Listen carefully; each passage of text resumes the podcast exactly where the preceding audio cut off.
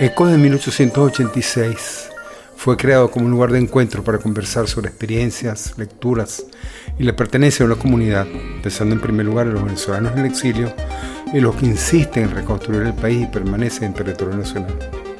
Pero también tomando en cuenta otras vivencias, la vida de otras comunidades, tan importantes como las que pueden originarse al nacer en un determinado lugar.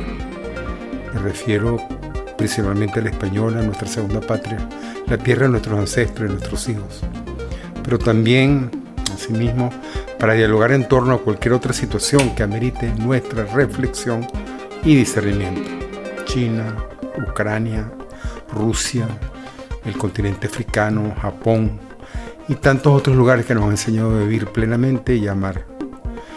Tendremos presencia en forma audiovisual en YouTube y como podcast en los principales canales de distribución. Ojalá les guste.